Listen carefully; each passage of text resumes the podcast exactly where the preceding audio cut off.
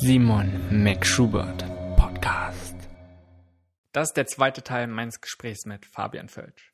Im ersten Teil haben wir über Biohacking, also Selbstoptimierung, mentale Leistungsfähigkeit sowie Möglichkeiten zur Verbesserung des Wohlbefindens und der Konzentration gesprochen. Im zweiten Teil widmen wir uns nun endlich dem Schlaf. Die Shownotes mit vielen der besprochenen Dingen findest du in der Beschreibung verlinkt, ansonsten unter www.simonmcschubert.de-29. Weiter geht's.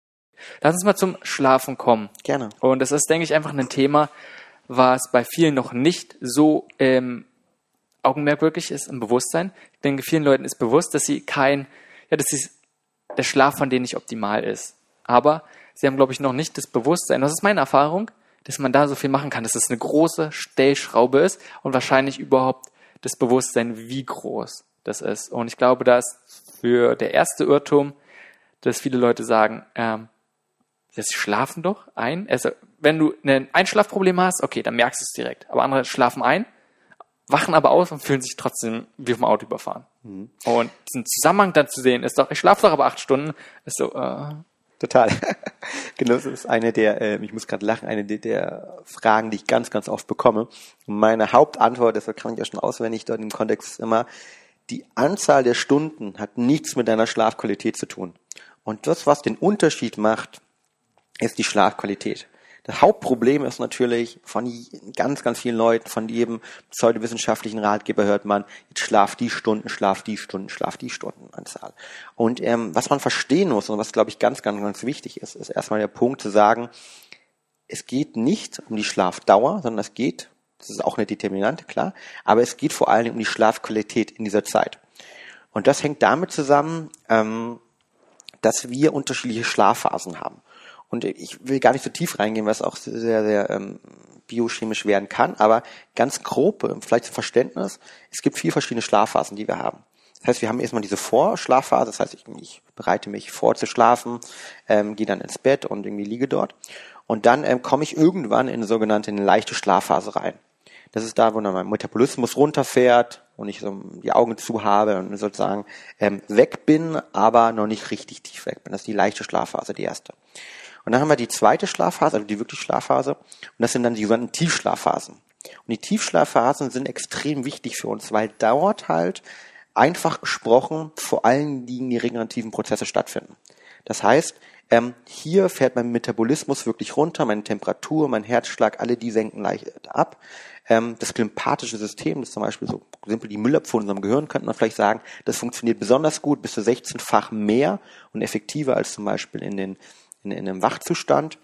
Und ähm, das führt mich dann über in die dritte Phase, Schlafphase, die REM, Rapid Eye Movement Phase auch genannt. Das ist vor allem die Traumphase, wo ich, ähm, sagen wir mal, träume, die aber auch extrem wichtig ist für zum Beispiel die Verarbeitung von den Eindrücken des Tages und für, Gesundheit, für unsere Gesundheit. Und ähm, diese Phasen, die sind halt übers, über ähm, Schlaf, über eine Nacht hinweg oder je nachdem man schläft, wiederholen die sich, ähm, je nachdem wie oft man schläft. Und wichtig ist, dass wir halt vor allen Dingen einen hohen Anteil an Tiefschlafphasen und REM-Phasen haben. Weil da vor allen Dingen die, die Schlafqualität stattfindet, beziehungsweise dort vor allen Dingen die ganzen biochemischen Prozesse, die uns helfen, sozusagen zu regenerieren, stattfinden.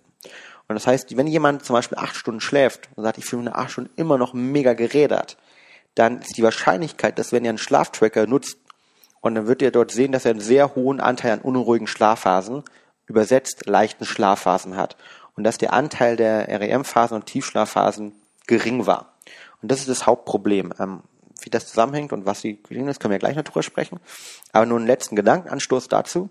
Ähm, es gibt zum Beispiel einen deutschen äh, Forscher, der auch den Leibnizer Preis gerade dafür gewonnen hat, dass er gezeigt hat, dass in unserem Gehirn die Sachen, die wir gelernt haben am Tag, zum Beispiel Vokabeln, Fakten, Daten, von dem Kurzzeitgedächtnis ins Langzeitgedächtnis vor allen Dingen nur in den Tiefschlafphasen übertragen werden.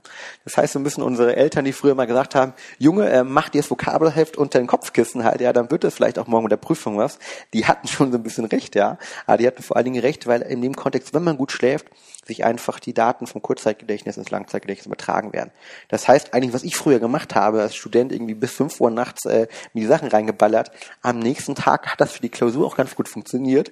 Aber jetzt ist mir klar, warum ich mittlerweile nicht mehr daran erinnern kann. Aber das erklärt sehr, sehr viel, wenn du irgendwo Neues bist und extrem viele Einflüsse kommen, dass du enorm müde und erschöpft bist. Und auch wenn du vielleicht körperlich oder sonst was nichts gemacht hast, einfach diese ganzen Eindrücke, diese Verarbeitung, du merkst das. Ich glaube, das hat jeder schon mal gehabt. Genau.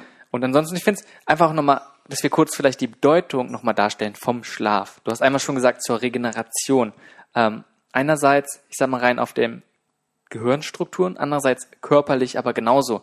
Ähm, also der Körper repariert Sachen überall. Der, wie gesagt, regeneriert sich auf so, so, so vielen Sachen. Du hast im Gehirn oder auch auf anderen Sachen Schadstoffe, Stoffwechselprodukte, Giftstoffe, die sich halt anhäufen im Laufe des Tages, die abtransportiert werden, die abgebaut werden. In der Hinsicht dann. Patchsystem, genau, ja. Genau, von der Verarbeitung, dass dort Sachen wirklich nichts ist, dass man, oh, man gönnt dem irgendwie eine Ruhephase, weißt du, so, oh, man macht von dem anderen weniger, man ist weniger aktiv, darum kann der jetzt, hat mehr Zeit, das zu machen. Nein, sondern es ist extrem wichtig, ähm, überhaupt dem Körper die Chancen dafür zu geben, weil sonst alles auf der Strecke bleibt. Total. Also der Schlaf ist der wichtigste Hebel, um langfristig gesund zu sein, um erfolgreich zu sein in diesem Kontext, dass ich mich an die Sachen erinnern kann, dass ich meine Leistung abrufen kann und dass sich unser Gehirn, unser Körper so stark dort erholt, um am nächsten Tag voller Energie wieder aufzustehen und äh, die einzelnen Projekte zu rocken. Das heißt, Schlaf ist elementar für alles. Und das zu verstehen ist, glaube ich, ganz relevant. Deshalb ist es mir persönlich auch so wichtig, ähm, dass einfach wir mehr dieses Informationen raustragen, weil ich, ich habe früher in Unternehmensberatung gearbeitet, auch eine Zeit lang, und ganz da definiert man sich mehr so ein bisschen am nächsten Morgen an der Bar, wie wenig Stunden ich geschlafen habe.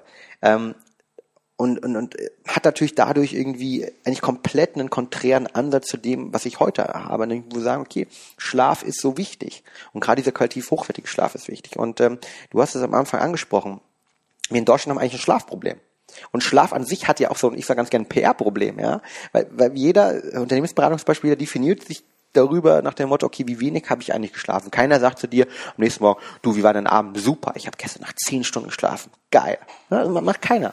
Sondern alle sagen irgendwie, ja, okay, äh, möglichst wenig Schlaf und wow, ich war irgendwie bis drei Uhr gearbeitet, war bis drei Uhr auf der Party, war bis drei Uhr auf der Vernissage und bin heute trotzdem ähm, hier äh, rechtzeitig im Office. Darüber wird Ja, oder generell ein riesen, riesengroßes Problem sehe ich auch immer wieder.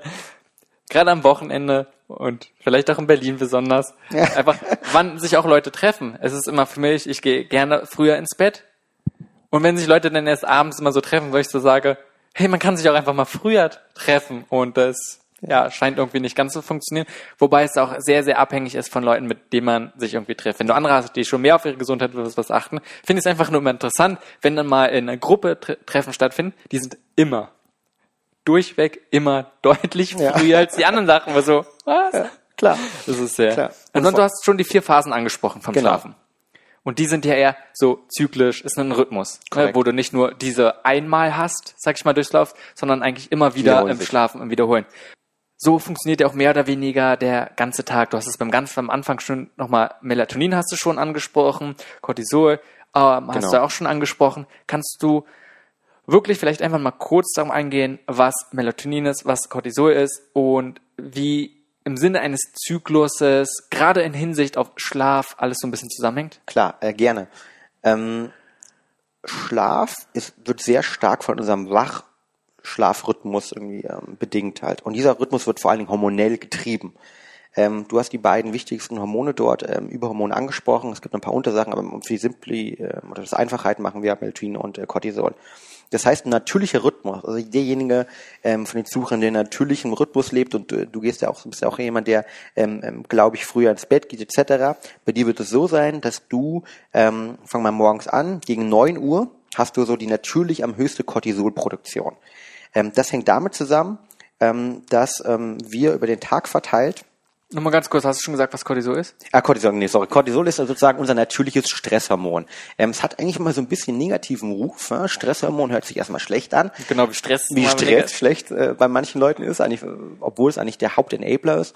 Und Cortisol an sich kann erstmal, ist erstmal positiv für den Körper, weil es sorgt dafür, dass ich wach bin, dass ich fokussiert bin, dass ich reagieren kann und sozusagen, ähm, dass nicht ähm, mein Fight-and-Flight-System immer komplett aktiviert ist, aber dass ich sozusagen ähm, die Sachen erledigen kann, die ich möchte. Also es macht uns auch wach zum Beispiel. Und ähm, das ist so, dass dieses äh, morgens um neun einen natürlichen Peak hat und dann über den Tag verteilt abfällt. Wenn ich nicht besondere Stressspitzen habe halt, ne, die zum Beispiel irgendwie durch einen externen Einfluss hervorgerufen werden. Und dann ist es so, dass ähm, dann mein Körper abfällt und ähm, Melatonin ist der Antagonist. Melatonin ist ein Schlafhormon. Melatonin sorgt einfach gesprochen dafür, wenn ich genügend Melatonin im Blut habe, habe ich im, im Organismus ähm, die Möglichkeit zu entspannen und zu schlafen. So. Ähm, es ist so, wenn ich ähm, Cortisol ist der Antagonist von Melatonin. Das heißt, Gegenspieler in dem Kontext, simpel gesprochen, je höher mein Cortisolspiegel, desto niedriger mein Melatoninspiegel. Das heißt, Cortisol inhibitiert Melatonin. Und das ist ganz, ganz logisch auch im natürlichen guten Kontext. Abends geht Cortisol runter. Ja, ganz kurz, inwiefern sind die Gegenspieler von der Produktion? Das heißt aber, wenn ich zum Beispiel künstlich das einen zufügen würde, hindert sich das auf die Produktion des Ja. anderen da, aber letztendlich wären dann trotzdem beides anwesend. Es ist beides anwesend, aber es reduziert die Produktion. Ja, also können wir gerne äh, Thema Stress, Koffein gleich auch nochmal drüber sprechen halt.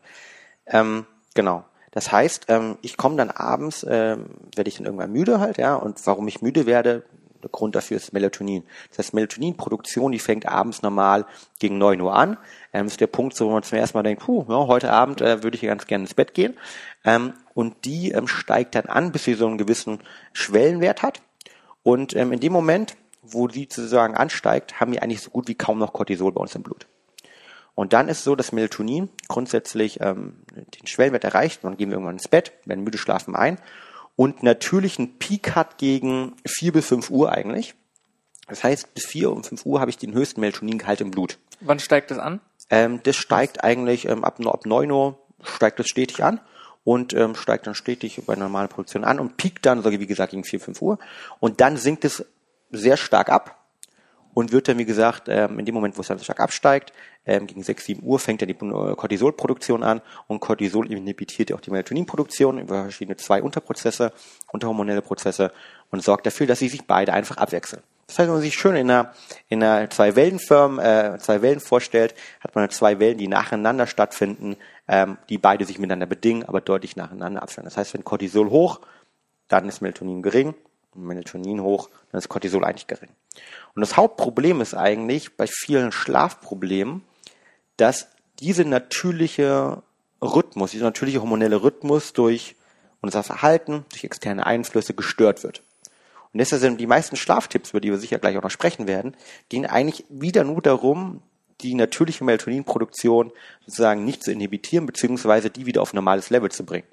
Und das ist, glaube ich, so das Hauptthema beim Thema Ich glaube, das ist bei den aller, allermeisten Sachen und selbst generell beim Biohacking, vielleicht nicht, also nur von meinem Verständnis, aber sowieso auch von dem ganzheitlichen gesundheitlichen Ansatz, wo man sagt, der Körper an sich hat verschiedene Funktionsmechanismen, der Körper will funktionieren und es gibt einen Grund, warum er so funktioniert und er will gesund sein, er möchte, ich sag mal, der Schlaf, ne, so wie es ist, gibt es nicht ohne Grund. Und aus vielen verschiedenen Gründen gibt es Hindernisse, es gibt Störungen von dieser Funktion. Und dann einfach zu schauen, was hindert die darin und was kann man vielleicht machen, um diese Sachen zu unterstützen, was eigentlich von der Grundlage alles natürlich ist. Genau. Ich glaube, das ist so die, diese eine Tendenz des Biohackings, die du sehr gut zusammengefasst hast. Eigentlich geht es darum, einen optimalen, natürlichen Zustand herzustellen. Durch Hilfsmittel, durch äh, Verhaltensänderungen, durch äh, Nahrung, hochdosierte Nahrung. Es, es geht darum, diesen optimalen Zustand herzustellen, der uns aufgrund von unserem ähm, aktuellen Leben oder von unserer ähm, Gesellschaft, in der wir leben, halt nicht hervorgerufen wird. Das konkrete Beispiel beim Thema Melatonin. Wir waren ja auch einer der ersten, die Melatonin-Supplement-Produkt äh, auf den Markt gebracht in Deutschland. Also ein Nahrungsergänzungsmittel mit Melatonin, mit einer geringen Melatonindosis. Der Hintergrund ist, wir leben eigentlich in einer Gesellschaft, wo kaum noch jemand ähm, seine natürliche Melatoninproduktion erreicht. Warum ist das der Fall? Aufgrund von blauem Licht, ähm, aufgrund von Stress, aufgrund von Abendsport, aufgrund von Koffein. All diese Faktoren ähm, haben einen negativen Einfluss auf die Melatoninproduktion und die sorgen dafür, dass ich, wenn ich in Berlin Mitte ähm, normalen, vielleicht Gründer bin, Sportler bin, wie auch immer, ähm, und normalen Lebenszyklus habe und mich nicht mit dem Thema Schlaf beschäftige, ich einfach einen entfernt bin von meinem Melatonin-Level, entfernt ist von meinem natürlichen Level, das ich produzieren würde, wenn ich draußen in Brandenburg zelten würde, ohne Handy, ähm, ohne Lautstärke, ähm, ohne Fluglärm und ohne andere Ablenkung und einfach ähm, am Abend entspannt wäre. Genau. Wobei ich da auch mal sagen muss, ich würde sogar vielleicht noch einen Schritt weitergehen und nicht nur sagen, es geht nicht mal nur um den natürlichen Rhythmus selbst, denn klar, unser modernes Leben und Umstände sind ganz oft nicht optimal für viele Sachen. Aber wenn es Möglichkeiten geben würde, die es hier gibt, vielleicht unseren Schlaf noch mehr zu optimieren, warum die Chance nicht nutzen? Und ich sehe es in einer ganz, ganz anderen Richtung. Du man könnte jetzt argumentieren, wie lange lebt man denn evolutionär und weißt was ist natürlich? Mhm. Aber okay, aber wenn ich meine Umstände so optimieren kann, ob sie jetzt natürlich sind oder nicht, ne, die Ernährung, die ich zum Beispiel habe, ähm, niemals hatten wir so gute Möglichkeiten wie jetzt, an mhm. verschiedene Sachen ranzukommen, uns mit allen möglichen Sachen zu versorgen, ich sag mal, optimale Bedingungen herzustellen. Und ja, vielleicht wäre es nicht natürlich gewesen, bis jetzt oder sonst was, 140 Jahre oder älter zu werden. Aber wenn wir es jetzt optimieren können, ey, dann lass es uns doch machen. Mhm. Weißt du, darum, ob es natürlich ist oder nicht, ist letztendlich egal, sondern das Grundprinzip ist, glaube ich, natürlich vom Schlaf. Ge Gebe ich dir recht. Ähm, bei dem, beim Schlaf ist es natürlich nochmal ein Thema, weil hormonell bedingt geht es eigentlich, oder ich, ich kenne, es gibt natürlich so verschiedene abgefahrene Schlafrhythmen halt auch, ne, dass man sich irgendwie jenseits des natürlichen Schlafrhythmus entfernt und irgendwie ähm, gibt es verschiedene Optionen, irgendwie dann mehrere Mal nur 60 Minuten schläft, drei Stunden, zweimal am Tag schläft und so weiter. Ähm, das ist natürlich eine Option in diesem Kontext. Ähm, beim Schlaf ist es halt viel so, dass ich eigentlich versuchen muss, um, eigentlich aber auch mehr mal diesen natürlichen Melatoninspiegel zu erreichen. Weil zu viel Melatonin in dem Fall bringt mich erstmal für das Thema Schlaf nicht weiter. Es gibt noch Melatonin aus Anti-Aging-Sicht, das ist eine andere Debatte, die ist aber wissenschaftlich nicht so besonders extrem gut geresearched, deshalb nee, na klar, darum muss man darauf eingehen.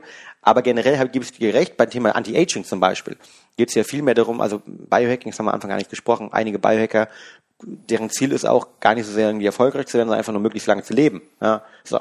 Und ähm, die beschäftigen sich natürlich sehr stark mit dem Thema, wie kann ich Prozesse im Körper stoppen, umkehren, vor allem Alterungsprozesse natürlich, der einzelnen Mitochondrien, einzelnen Zellen und so weiter, ähm, durch verschiedenste Thematiken. Und das ist halt nochmal ein anderes Feld, fairerweise ein Feld, wo ich mich aktuell noch nicht so sehr mit beschäftige.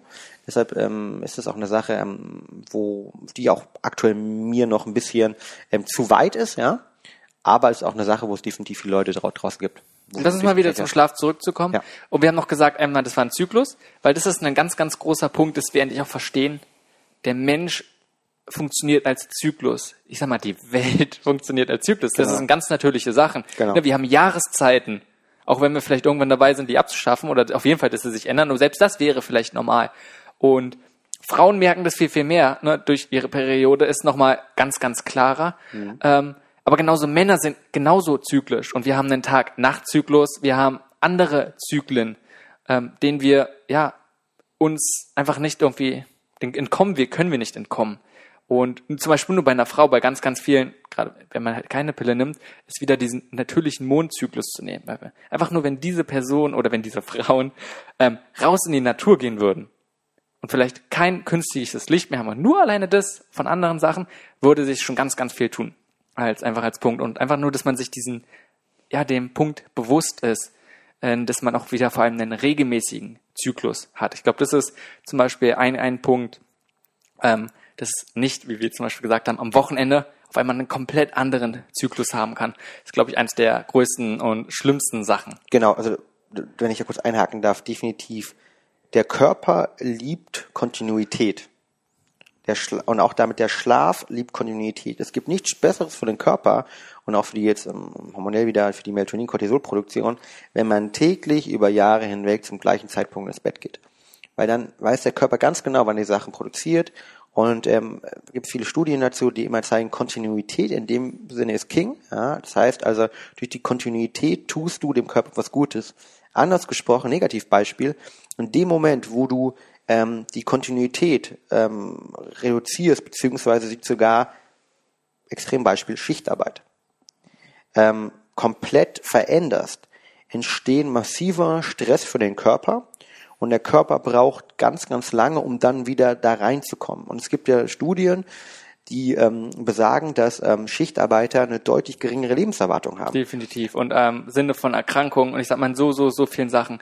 Also darum wird auch nochmal die Rolle von Schlaf bewusst und gerade im Sinne von Langlebigkeit, Gesundheit ist es enorm. Lass uns mal übergehen zu ganz schönen Sachen, die man Klar. machen kann. Und ein Punkt, haben wir, wie gesagt, schon gesagt, Regelmäßigkeit. Und ich glaube, wie gesagt, ich habe Schichtarbeit selbst, ich sag mal, erlebt. zum Glück nicht nachts, aber nur alleine, ich sag mal, früh, Spätschicht, nur alleine der Punkt ist schon. Ich glaube, der erste Punkt, dass man auch am Wochenende probiert, das zu regelmäßigen Zeiten trotzdem weiter ins Bett zu gehen. Mhm. Und ich habe gelesen, ungefähr eine halbe Stunde. Mehr sollte es nicht variieren, wenn man aufsteht. Dann ist es besser, und dann interessiert mich mal deine Meinung, weniger Schlaf zu haben, trotzdem zur gleichen Zeit aufzuwachen. Mhm. Und dann gesagt, verzichtet man vielleicht auf ein bisschen Schlaf, aber trotzdem kommt dadurch dieser Rhythmus soll nicht so durcheinander kommen. Ähm, Rhythmus ist da eine Thematik, die korrekt ist. Die zweite Thematik ist, wenn ich jetzt eine halbe Stunde länger schlafe in dem Kontext, bin ich ja vielleicht wieder in einer anderen Phase drin.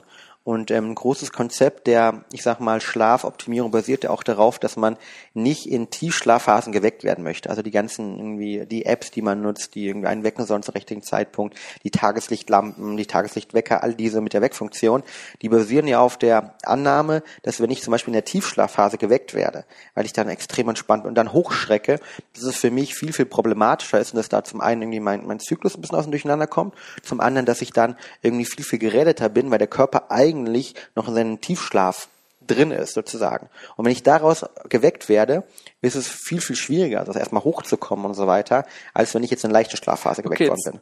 Und wenn ich. Aber dafür ganz kurz, wenn du sagst, macht total Sinn, hm. ähm, hat, glaube ich, jeder schon mal erlebt. Die Frage ist, ist die Regeneration, die hatte man ja trotzdem. Das heißt, eigentlich ist ja nur der Tag, darauf hat es negative Auswirkungen auf den Moment selbst, aber ich sag mal, die Regeneration, die hatte man trotzdem auf das Wachwerden hat es negative Einflüsse, genau. Okay. Also dass ich mich geräderter fühle halt, ja. Und ähm, dass ich natürlich ähm, in diesem Kontext ähm, dann, wie gesagt, nicht so schnell hochkomme und so weiter, vielleicht auch noch mehr Melatonin im, im Blut habe, ne? auch, auch so ähm, die, ähm, die, die Morgen- oder Winterdepressionen hängen ja auch teilweise damit zusammen, ähm, dass ich einfach irgendwie aufgrund des wenigen Tageslichts, das ich habe, halt morgens, dass ich ganz viel Melatonin noch im Blut habe und das Melatonin einfach nicht ab, richtig abgebaut werden kann. Melatonin wird natürlich auch abgebaut, wenn ich an die, an die frische Luft gehe, wenn ich die Sonne habe, äh, dadurch und so weiter. Deshalb sagt man ja auch im Winter, hey, morgens vor Tageslichtlampen gehen, das ist auch so ein Biohacking-Tipp, ähm, um sozusagen dieses natürliche Tageslicht, das wir, wenn wir so einen wolkenverhangenen ähm, ja, ähm, Donnerstagmorgen beziehungsweise Mittwochmorgen haben ähm, in Berlin wie heute, ähm, dann dass die was dagegen tun können. Genau, und darum, dann lass uns gleich beim Morgen bleiben. Wir haben jetzt ja. gesagt, regelmäßig oder kontinuierlich zur gleichen Zeit aufstehen. Korrekt. Wichtig, dabei probieren, nicht in der Tiefschlafphase aufgeweckt zu werden. Genau. Du hast schon angesprochen, erstmal falls generell allgemein Tageslichtlampen morgens benutzen. Genau. Ähm, was dann eher positiven Auswirkungen vielleicht auf den Tag oder sonst was, auf den Rhythmus allgemein hat. Genau. Ähm, Tageslichtwecker zum Beispiel zum Aufwachen. Genau, darum wollte ich gerade sagen, zum Aufwachen. Genau. Also, und, und die, es gibt verschiedene Apps dazu noch, äh, die man nutzen kann. Ich glaube, das ist halt so generell so ein, so ein zweiter, zweiter Tipp, den man auf jeden Fall geben kann. Also ich habe auch einen Tageslichtwecker und kann sagen, funktioniert. Aus meiner Erfahrung, man muss sehr mit der Intensität spielen. Ich glaube, mhm. es ist sehr, sehr, jeder ist individuell sehr unterschiedlich, wie man auf die Intensität des Lichtes reagiert. Mhm. Also manche, mein Vater wacht sofort auf, sobald ein bisschen Licht ist. Er hat gesagt, also darum, auch selbst bei der geringsten mhm. Stufe. Ähm, weil sonst kann es auch so sein, dass das Licht angeht. Aber trotzdem reicht es nicht, aus dieser Tiefschlafphase mhm. sich rauszuholen, wenn es zu niedrig einstellst. Genau. Andererseits, wenn es zu doll einstellst, dann wachst du trotzdem zu schnell auf. von dem Licht auf. Ja. So. Genau. Ähm, dazu vielleicht noch irgendwie direkt der, der dritte Tipp. Ähm, wenn ihr ein optimales Schlafklima haben wollt zu Hause bei euch, versucht, möglichst dunkel zu schlafen in diesem Kontext. Ich kenne zum Beispiel noch von, ähm, von Olympischen Spielen, dass es so, dass Sportler regelmäßig Alufolie mitnehmen und die kompletten Fenster voller Alufolie machen, weil natürlich Olympische Spiele ein riesen olympisches Dorf gebaut, da sind relativ schlechte Rollos meistens davor. Und um das Problem zu beheben, komplett Alufolie drauf. Warum? Jedes Licht, das ihr äh, jedes grelle Licht, das ihr irgendwie mitbekommt äh, nachts, ähm, die, das ihr seht, wirkt sich negativ wieder auf die Melatoninproduktion aus. Gerade Blaulicht ist ganz gefährlich in diesem Kontext. Also wenn sich der Nachbar eine riesen irgendwie ähm, LED-Lampe irgendwie äh, hat auf der anderen Seite oder halt auch die LED ähm, die es mittlerweile mehr und mehr auch gibt, ähm, all diese sorgen dafür, dass der Körper ähm, eigentlich denkt, äh, über die ähm, über Rezeptoren wahrnimmt, okay, hm, es ist ja Tag und die Melatoninproduktion dann immer leicht inhibitiert wird. Also vor allem künstliches Licht. Ob es jetzt Blaulicht ist oder nicht. Ich glaube, Mond ist was anderes. Blaulicht ist, denke ich, immer schlimmer. Mhm. Ich habe nur gelesen, dass selbst das geringste Intensität. Jedes Licht. Und es geht nicht darum, ob du es in den Augen hast. Nee. Sag mal, selbst wenn du es, was war das, in der Kniekehle. Ja, es gibt, glaube ich, Ähm, so eine ganz spannende Studie, ich weiß nicht, ob ich die finde, aber ähm, da hat man dieses kleine Blaulicht, das am Fernsehen immer dran ist, hat das mal laufen lassen, irgendwie so irgendwie drei, vier, fünf ähm, im Schlaflabor, drei, vier Meter entfernt von der Person und hat das, glaube ich, nur auf irgendeinen einen Fuß, also dass die Person es gar nicht gesehen hat. Und hat das jedes Mal an und ausgemacht, hat sich angeschaut, wie die Schlafphasen sich darauf verändern. Und da hat man äh, kleine ähm, Effekte gesehen, genau. Also grundsätzlich jedes Licht an sich sollte man eigentlich rausmachen. Das heißt, ich bin großer Fan davon und das sagt die Studien, können wir auch gerne äh, verlinken, ähm, möglichst dunkel zu Das schlafen. Beste, gut, jetzt sind wir schon gerade dabei, ähm, was man bei, beim Schlafen macht, Mhm. ist okay. So dunkel wie möglich, ganz klar. Schläfst du mit Augenbrille, würdest du empfehlen oder nicht? Weil ich sag mal, dann hast du schon wieder so ein bisschen kontraindiziert vom Lichtwecker, wobei du das Licht ja auch trotzdem über die Haut aufnimmst. Trotzdem meine, ich habe es ausprobiert, muss sagen, so, Ich bin kein Fan, muss ich zugeben. Ähm, ich kenne ganz viele Leute, die sie nutzen. Ein Kollege von mir ähm, haben auch neulich drüber gesprochen. Ich habe auch in einem ähm, Podcast neulich drüber gesprochen. Für mich persönlich hilft sie nicht, weil vielleicht ist es rein subjektiv bei mir, aber ich habe jedes Mal, wenn ich die, wenn ich eine Brille nehme, am nächsten Morgen hab, fühlen sich meine Augen so ein bisschen zugequollen an und ich habe das Gefühl, dass einfach diese, vielleicht habe ich auch nicht die optimale gefunden, das mag auch sein, ähm, aber ich habe das Gefühl, dass die, ähm, ja, die Sauerstoffversorgung irgendwie der, der Augen dann auch nicht optimal ist. Also ich persönlich nutze keine, hängt aber auch damit zusammen, dass ich mich sehr viel bewege im Schlaf und die Brille meistens am nächsten Morgen auch nicht mehr äh, drauf ist oder nicht mehr hundertprozentig da ist, wo sie sein sollte. Verstehe ich. Du hast ja auch ein schlechtes dran. Kann man Ja. den nicht aufwachen. Wobei ich muss sagen muss, darum ja, ganz klar wichtig. Ich habe auch eine, wo die, wo man die Augen zum Beispiel auf und zu machen kann dabei. Mhm. Also da genug Freiraum ist. Das, denke ich, macht war einen Unterschied. Aber lass uns wieder zum Morgen zurückzukommen. Wir haben jetzt gesagt, also Lichtwecker bin ich ein großer Fan von. Du hast schon angesprochen, Apps, mit denen man sich einfach anguckt, in welcher Schlafrhythmus ist man gerade. Mhm. Und anhand dessen in einem bestimmten Zeitraum, den man vorgeben kann, wird man dann halt geweckt. Genau. Ähm, Ähm, Puls und äh, Sensorik, also tendenziell in der Tiefschlafphase bewegt man sich deutlich weniger, als man es in der unruhigen Schlafphase. Meine Erfahrung bei Apps funktioniert es nicht wirklich gut. Gerade wenn man ein Handy aufs Bett legt oder so, ist einfach, äh, ja. Also ich bin okay. kein großer Fan ähm, davon. Auch ähm, es gibt sie, wie gesagt, ähm, also ich nutze persönlich zum Schlaftracken und schon alles. Ich habe ein Schlaflabor schon übernachtet. Ähm, ich habe irgendwie von J-Bone über Up über ähm, die Apple Watch mit verschiedenen Sachen ähm, Sachen getrackt. Ich habe Sensoren getrackt, die äh, getestet, die unters Bett kommen. Ich persönlich äh, laufe aktuell ähm, immer mit ähm, oder finde so die, die Uhren, die die Schlaftracker am besten. Ganz wichtig, weil ich habe sie auch mal im, im Versuch im Schlaflabor gegen, gegen normale Schlaf ähm, Thematiken äh, getestet ähm, und da ist ganz wichtig zu sehen, die sind nicht hundertprozentig genau, aber zeigen immer die gleiche Ungenauität an. Das heißt, ich kann zumindest eine Veränderung, wie wir beim Thema Biohacking sind, tracken. Ähm, wenn wir gleich zu ein paar Tipps kommen, wie kann ich meinen Schlaf komplett optimieren, ähm, da kann ich die Veränderung damit sehen. Ähm, die, die Anteil, wenn da steht, ihr habt jetzt zweieinhalb Stunden Tiefschlafphasen gehabt und ihr sagt, Mensch, eigentlich will ich doch ganz viel, viel haben, ähm, die müssen nicht unbedingt mal korrekt sein. Das ist ganz, ganz wichtig. Ja, und ihr seht nur eine relative Veränderung. Genau, und ansonsten muss auch keine wissenschaftliche Signifikanz sein. Ich sag mal, es Genau. geht oft um die Tendenz. Hast du irgendeine, benutzt du was? Also was benutzt du für eine Genau. Ich nutze aktuell ähm, hier die Apple Watch, ähm, die ich ähm, neulich zum Geburtstag geschenkt bekommen habe. Und äh, seitdem nutze ich die mit ähm, zwei verschiedenen Apps, die ich gegeneinander teste. Ähm, einmal ähm, ja, Vielleicht kannst du mir nachher, am besten, ich glaube, das Beste ist, wenn du so ein paar Apps hast, die du benutzt, weil die andere, kannst du auch mal gucken, können, kann ich die einfach mal verlinken. Genau. Da haben wir so ein paar alle hilfreiche Apps. Hast du aber ansonsten noch, ähm, wenn du sagst, oh, eine Apple Watch ist vielleicht doch ein bisschen größer, zum nur Schlaf ja, definitiv. Ähm, was anderes, einen Sensor, wo du sagst, du hast gute Erfahrungen persönlich mitgemacht? Ich fand ähm, früher immer die ähm, J-Bone oder J-Bone, wie man es ausspricht, äh, sehr gut. Die sind ja leider pleite und insolvent gegangen. Ich weiß nicht, ob es die nach wie vor noch gibt. Ähm, die, glaube ich, ganz gut sind. Ähm, sonst, was ich auch, ähm, haben die meisten Leute ähm, von äh, Fitbit, ähm, gibt's ja die, die Tracker und die haben jetzt neuerdings, glaube ich, vor einem Monat ähm, ihre Schlaffunktion genau geupdatet und ähm, sollen da deutlich, deutlich genauer äh, geworden sein und sollen vor allen Dingen auch den Anteil der Tiefschlafphase mitmessen. Ähm, das ist natürlich ganz spannend und sonst gibt's aber nach einer Preisrange nach oben halt, ja, ähm, gibt's da ganz, ganz viele Tracker, können ihr auch gerne mal verlinken. Ähm, für mich ist da immer die Frage, warum soll ich 200 Euro mehr zahlen, wenn es ja eher für mich sowieso um eine Tendenz geht und da ist man, glaube ich, mit den, mit den Trackern um die 100 Euro ganz gut aufgehört. Okay, ja, finde ich, ne- das finde ich gut. Äh, Habe ich persönlich nicht, überlege ich mich auch gerade, mir da in Sicht was zu holen. Dann, was sind noch andere Sachen, gerade im Bereich auf den Morgen, die, was man optimieren kann? in Bezug auf den Morgen, ähm, da fehlt, fällt mir eigentlich nicht so viel ein, weil viele der Thematiken sind ja eher Melatoninproduktion ja, und deshalb im Abends halt vor allen Dingen. Also äh, die Hauptpunkte, die man eigentlich machen kann, ist ähm, Tag optimieren und Abend optimieren. Genau, hast du, wie sieht's mit Ernähr- Ernährung morgen? in der Hinsicht auf das, was macht, dass man was machen kann? Ähm, generell ist so eine Thematik, ähm, wenn, wenn wir uns noch ein bisschen überlegen und in diesen hormonellen Kreislauf nochmal eintauchen, es ist so, dass sich ähm, unser Serotonin, ähm, ein wichtiges Wohlfühlhormon ist, aber das Spannende im Körper, was erzählt, ist ein System. Was passiert abends mit dem Serotonin? Serotonin wird abends in Melatonin umgewandelt.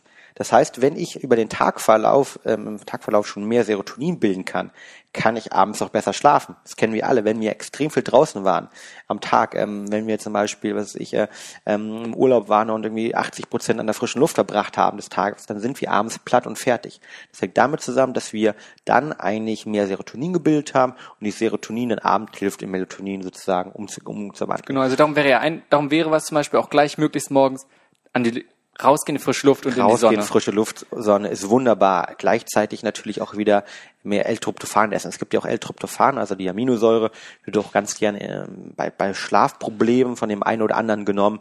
Ganz genau dadurch, dass man sagt, wenn man es nimmt, würde ich es morgens nehmen ja, oder mittags nehmen, auf keinen Fall abends nehmen, weil der Zyklus zu lange braucht, die Umwandlung ähm, über die verschiedenen Stufen zu Melatonin. Aber dann zum Beispiel morgens äh, tryptophanreiche Lebensmittel zu essen, mittags äh, rausgehen, ähm, Bewegung, all das sind Thematiken, die helfen einem abends genügend Serotonin zu haben, um in Melatonin umgewandelt zu werden. Okay, was wäre noch, was man tagsüber oder beziehungsweise abends machen kann? Wie kann man, ähm, bevor wir vielleicht zu einer Abendroutine kurz gehen, was sind so kritische Sachen? Kritische Sachen ist vor allem Koffein. Kritische Sachen, also es gibt eine Studie von den ähm, Christoph Drake, ist ein Professor aus den USA, der, finde ich, eine, eine faszinierende Studie rausgebracht hat, und ähm, jeder, äh, du, aber jeder da draußen kennt vielleicht auch diese Freunde, die irgendwie bei, beim Italiener sind ähm, und dann kommt die Frage, möchte ich einen Espresso um 22 Uhr? Und dann sagst du, nee, ich kann da nicht schlafen. Er sagt, ich kann davon schlafen, kein Problem. Und er dieses Thema sich mal angenommen hat. Und zwar hat er herausgefunden, dass ähm, das ähm, Koffein im Blut bis zu fünf Stunden bleibt und gleichzeitig die Melatoninproduktion reduziert und vor allen Dingen den Anteil der Tiefschlafphasen reduziert. Das heißt, er hat herausgefunden, dass die Einschlafzeit zwar die gleiche ist, aber sich trotzdem die Schlafqualität aufgrund der Tiefschlafphasen reduziert, wenn ich bis zu fünf Stunden vor dem Einschlafen noch Koffein zu mir nehme.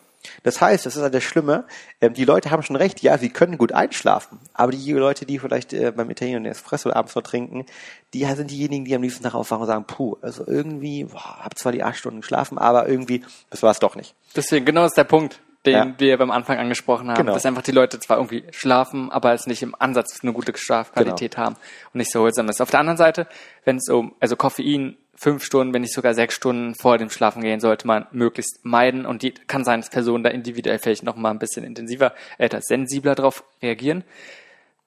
Ähnlich wie er da gleich ist ja die Schlussfolgerung, wie sieht's dann von Kaffee, wie sieht's dann mit Tee aus? Ähm, du hast da schon gesagt, da sind noch andere Sachen wie Taurin, die so ein bisschen, ich sag mal, abschwächen. L-Theanin ist vor allem eine wichtige Thematik, genau, im, im Tee. Ähm, Tee ist eine, eine, gute Frage. Kann ich dir jetzt eigentlich gar fairerweise gar keine finale Antwort geben, wie gut oder wie schlecht Tee ist. Ich glaube, Tee ist auf jeden Fall besser als Koffein, also als Kaffee auf jeden Fall. Das ist, steht schon mal fest. Ähm, bei Tee ist es natürlich, äh, der Vorteil bei Tee ist, ähm, hängt von der Teesorte ab. Ich würde halt eine Teesorte wählen, die generell einen geringen Koffeinanteil hat. Also, also ich würde nicht keinen schwarzen Tee zum Beispiel abends trinken. Wenn ich jetzt beim grünen Tee bin, ähm, ist es, glaube ich, positiv, weil grüner Tee ähm, zum einen L-Theanin äh, enthält. L-Theanin ist eine Aminosäure, die ähm, bei uns hilft, runterzukommen, die die Entspannung stimulierend ist und die gleichzeitig auch dafür sorgt, dass Cortisol reduziert werden kann. Also L-Theanin wird auch ähm, so ein bisschen als alternatives Aptogen gesehen, ähm, weil es die Cortisolproduktion ähm, reduzieren kann, beziehungsweise sich positiv ähm, auf das Runterkommen auswirkt. Und deshalb, zum Beispiel ich in Zeiten, wo ich sehr gestresst bin, nehme ich L-Theanin hochdosiert zu mir und in allen anderen Zeiten versuche sowieso viel Tee zu trinken in diesem Kontext. Das heißt, da wirkt sich positiv aus. Plus Tee hat viele verschiedene andere Aminosäuren ähm, oder andere Stoffe, die sich positiv zum Beispiel oder wo man sagt, dass sie GABA modellierend sein sollen. Das heißt, GABA ähm, ist auch ähm, ganz simpel gesprochen Beruhigungskomplex, ja, und sich positiv ähm, auf die GABA-Produktion auswirken. Das heißt also, okay, wenn also, abends, dann Tee ist jetzt nicht schlecht, wenn aber ein grüner. Okay, oder Kräutertee. Kräutertee, genau. Stimmt, hat, hat gar kein Koffein, oder? Also ja. vielleicht gibt's einzelne, aber eigentlich ja nicht. Ein wenig, okay, dann Kräutertee. Ähm, deswegen. Also ansonsten, also dem, was man trinkt, ich sage, wir haben es schon ganz oft Blaulicht angesprochen, ne? mhm. Blaulicht auf jeden Fall am Abend meiden. Ich würde Correct. fast schon wieder hingehen, fast sagen, eher generell künstliches Licht, wenn es geht, meiden. Ähm, besser ist natürlich, also besser wäre dann zum Beispiel Kerzen. ganz klar. Ich habe auch mal wieder gehört, allgemein Blaulicht ist negativ, hat künstliches Blaulicht hat allgemein negative Auswirkungen, mhm. Auch tagsüber. Und sicherlich am Abend noch viel, viel größer. Aber wenn man sagt, wenn wir ganz weit gehen zu optimieren, sollte man sich vielleicht gar kein Blaulicht aussetzen. Genau, es ist eine große, große Debatte aktuell in dieser ganzen Community, in der ich auch bin. Ähm, Gibt es auch zwei, drei deutsche Forscher, die dort Zielveröffentlichungen machen. Und spannenderweise ähm, in den USA ist man da viel weiter schon, was das Thema Blaulicht angeht ich, ich habe mir da ähm, noch keine abschließende Meinung gebildet und finde die Studienlage auch noch nicht hundertprozentig ähm, safety sagen kann, Blaulicht an sich ist super, super schlecht. Wo es aber definitiv eine Studienlage gibt, und das hast du auch angesprochen, ist abends Blaulicht und künstliches Licht meinen. Also die Michelle äh, Figuera ist eine, eine Forscherin äh, aus den USA, New York, die hat zum Beispiel gezeigt, dass die Einschlafzeit sich um 60 Prozent erhöht, wenn ich nochmal abends 30 Minuten Blaulicht konsumiere. Und 30 Minuten sind nicht viel. Handy, 30 Minuten abends im Bett, kennt jeder, glaube ich. Äh, Fernsehen äh, war äh, bis vor Netflix und halt aufgekommen ist, glaube ich, in deutschen Haushalten gang und gäbe, dass man abends noch Fernsehen schaut. Das heißt, all diese Debatten sorgen dafür, dass ich wirklich abends irgendwie nicht gut schlafen kann, dass vor allen Dingen der Tiefschlafphasenanteil reduziert wird oder auch die Einschlafzeit sich erhöht, äh, äh, genau erhöht, ähm, weil ich halt irgendwie meine Melatoninproduktion ähm, gestört wird. Und ich meine, wir alle kennen das, äh, jeder ist schon mal vorm Fernsehen eingeschlafen vielleicht, aber er weiß, dass er auch niemals in Tiefschlafphase gekommen ist. Und dass er immer irgendwie aufschreckt irgendwann. Also ich muss sagen, einfach um was man macht, also ich muss, erstmal, ich habe sowieso keinen Fernseher mehr, Sehr Handy gut. kommt bei mir nicht ins Bett. Ansonsten probiere ich möglichst früh, also mindestens zwei Stunden davor sowieso erstmal nicht mehr vom Laptop oder vor über generell Bildschirm zu sein. Ich sage, künstliches Licht, entweder Kerzen oder diese Himalaya-Lampen wo ich sage, diesen Rang und da kommt sicherlich auch drauf mhm. an, vielleicht was man reinmacht. Ähm, es gibt, das war ein guter Tipp, den ich auch von dir irgendwo gehört habe, erstmal fürs Kindle, weil das war mal so ein bisschen. Kindle ist bei mir ein Problem gewesen, ja. Genau. Ich habe das mal getestet, das muss ich echt ja, mit dir sharen. Ähm, ich, ich habe ein Kindle, äh, Kindle geschenkt bekommen und ich habe natürlich bin ein riesen Fan. Ich, ich gerne irgendwie ähm, hiken, ja, also gerne äh, wandern und so weiter in Bergen und da ist natürlich nicht schlimmer, irgendwie 20 Bücher mitzunehmen, macht man nicht. Also nimmt man Kindle mit, cool. Und habe das Kindle natürlich dann irgendwie abends auch genutzt und ähm, ja, macht man und ich habe halt gemerkt, dass ich ja, so schlecht geschlafen habe. Dann Fabian, du bist ja blöd, ja, Blaulicht, logisch, okay. Ähm, und habe dann mal ein kleines Experiment gemacht und habe mir irgendwie, ich habe so, so eine, so eine Blaulichtbrille, also quasi eine, das ist eine rote Brille, die den Blaulichtanteil filtert. Verschiedene auch draußen, mittlerweile gar nicht mehr so teuer. Hab die aufgezogen, äh, habe mir dann sieben Tage jeden Abend halbe Stunde vom Einschlafen mit Kindle damit gelesen, habe meine Einschlafzeit mir angeschaut und habe das gleiche nochmal ohne gemacht, sieben Tage danach. Und meine Einschlafzeit hat sich wirklich im Durchschnitt um 24 Minuten erhöht. 24 Minuten habe ich länger gebraucht, ich habe es wirklich versucht, einigermaßen alles valide und klar zu halten, länger zu kommen. Warum? Da sind wir beim Blaulichtanteil wieder. Weil der Kindle natürlich, äh, gerade der White Paper, es gibt auch andere, nicht, dass ich jetzt irgendwie verklagt werde, aber es gibt auch, gibt auch andere Hersteller, die genau die gleiche Technologie nutzen, die versuchen natürlich wirklich eine weiße ja, Hintergrundblatt zu imitieren und nutzen dafür massiv viel blaues Licht. Und deshalb, wenn man sowas nutzt, ähm, es macht ja auch Spaß und das irgendwie äh, Ding. Also ich würde immer sagen, Buch abends definitiv mehr Sinn, aber wenn man dann zum Beispiel auf Reisen ist oder wo auch immer, da macht es sich halt wirklich Sinn, so eine Blaulichtbrille nochmal zu nutzen halt, ähm, weil man sonst den Kindle eigentlich äh, so gut wie gar nicht nutzen kann. Das heißt, ähm, das war eine, eine ganz, ganz spannende Erfahrung, die ich gemacht habe. Glaube ich. Und 24 Minuten sind krass viel. Ja. Ähm, und du, wie du gesagt hast, erstmal weiß nichts da von der Technologie. Es gibt den Grund, warum die Sachen es benutzen. Es gibt auch einen Grund, warum es bei dem Bildschirm so ist. Letztendlich hat es genauso auch andere Vorteile. Letztendlich, wenn du auch eine Tageslichtlampe nimmst zum Beispiel oder Lampen, die mit Blaulichtanteil haben, dafür bist du aber auch wacher und effektiver kannst du zum Beispiel arbeiten. Ne? Darum macht es total Sinn und es ist besser zu lesen. Darum alle, die sich Kinder holen, ich würde den eigentlich einen Paperwhite empfehlen, weil zum Abend vielleicht nicht, aber bei den anderen ist es einfach Perfekt, besser ja. zu lesen. Aber du hast auch von einer Folie gesprochen, die man einfach aufmachen kann, genau. die nichts kostet. Es gibt eine andere Möglichkeit, Folien mittlerweile, die man drauf machen kann. Genau. Die Frage und ist, ob man die schnell wieder wechseln kann. Man kann, wechseln kann. Ähm, das weiß ich ehrlich gesagt nicht. Also Aber finde ich interessant auf jeden Folien Fall. Gibt's auf jeden Fall, genau. Und sonst halt die Brille. Und sonst halt natürlich das ganze Thema Apps halt abends. Also ähm, ich Lass uns mal ganz kurz von wegen Brillen. Ja. Da gibt's ja, ich sag mal, welche, die kosten unter 10 Euro ein Paar. Und dann gibt's ganz, ganz teure. Wie ist deine Erfahrung? Macht es einen Unterschied? Ähm, ich sag mal, ja, klar, von der Qualität, vom Rahmen, wie stabil, aber wenn es rein um Filtern von Blaulicht geht? Ähm, ich glaube, die, die ganz großen sind irgendwie bei 98 oder 99 Prozent, die sie filtern, die ganz gut und ganz teuren. Die anderen filtern irgendwas um die 92 bis 95. Das heißt, auch da ist wieder so ein bisschen die Frage, ne? irgendwie, wenn ich jetzt jemand bin, der extremst auf Blaulicht reagiert und ich das irgendwie wahrnehme, ähm, da, dann würde ich raten, okay, dann investiert man die, dieses Geld da rein. Wenn ich jetzt jemand bin, ähm, der, sagen wir mal, ja, Medium das Ganze optimieren möchte, da sind wir beim Thema Breitensport und Profisport. Von Anfang kann man auch übertragen ja. aus Biohacking.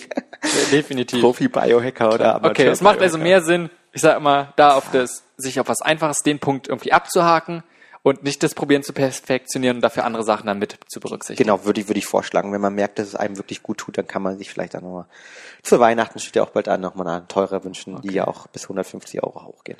Genau, und dann kannst du darum, Apps hast du schon angesprochen, ne, wie Lux oder F-Lux, wie, wie heißt F-Lux, genau. genau. Kann ich einmal verlinken, das ist, glaube ich, sogar gratis. Ist gratis, genau. Für, dann, den, für den Mac kann ich empfehlen. Gibt es noch was anderes? Wie schaut's Apple oder iOS hat ja selbst ja. dieses Night Vision. Night Shift. Ja. Night Shift. Night Shift, genau. Ähm, also es ist auch wieder besser als gar nichts. Ähm, es gibt da auch, glaube ich, ähm, ich glaube von F-Lux, die haben dort eine Gegendarstellung, eine Stellungnahme mal gemacht, dass sie gesagt haben, okay, das bringt nicht viel, weil es irgendwie nur x Prozent rausfiltert. Ähm, das heißt, es ist definitiv nicht so effektiv, was, es, was den Blaulichtanteil angeht im Vergleich zum Beispiel zu den Apps, die es auf dem Android gibt, beziehungsweise für die Apple-Produkte und äh, für den MacBook ähm, F-Lux. Aber ähm, es ist natürlich auch hier ein erster guter Schritt. Und ich meine, es zeigt allein, dass ein Riesenunternehmen wie Apple von sich das installiert, zeigt auch, dass wir hier bei einer Thematik sind, die ähm, jenseits von homöopathischen irgendwie Ansätzen ist, sondern eigentlich wirklich eine valide wissenschaftliche Thematik ist, ähm, wo es ganz, ganz viele Studien zu gibt, die alle zum gleichen Ergebnis kommen. Blaues Licht am Abend ist nicht gut für den Schlaf. Das ist gut interessant. Dann muss ich das bei mir mich auch nochmal ändern, weil ich habe ja dieses Night Shift drinne und für alle interessant. Das kann man Zeiten einstellen. Also bei mir ist es, ich glaube, ab 20 Uhr immer automatisch. Genau, habe ich auch. Ähm, überall bei Eingeräten. Genau, 19 Uhr habe ich so, glaube ich, sogar. 19 bis 7 Uhr morgens, ja. Das ist schon. ganz spannend. Und ähm, ja, ähm, das ist ein, ein wichtiger Punkt. Und ich, ich glaube halt, ähm, den Punkt wollte ich noch machen. Du sagst abends zum Beispiel mit dir Laptops, ne, zwei Stunden vorm Einschlafen, ähm, haben nicht die Möglichkeit oder sind, sind bei dir draußen. Finde ich super Ansatz ich finde immer ganz, ganz wichtig, ähm, und beim ganzen Thema Biohacking, Selbstoptimierung ist immer der Fall, es muss sich an den individuellen Kontext anpassen. Das bei mir ist, ich arbeite leider abends auch nochmal später. Ähm, das heißt, ich weiß auch, dass das irgendwie von den Schlaf nicht so optimal ist, weil die perfekte Einschlafzeit sollten wir gleich auch nochmal drüber sprechen.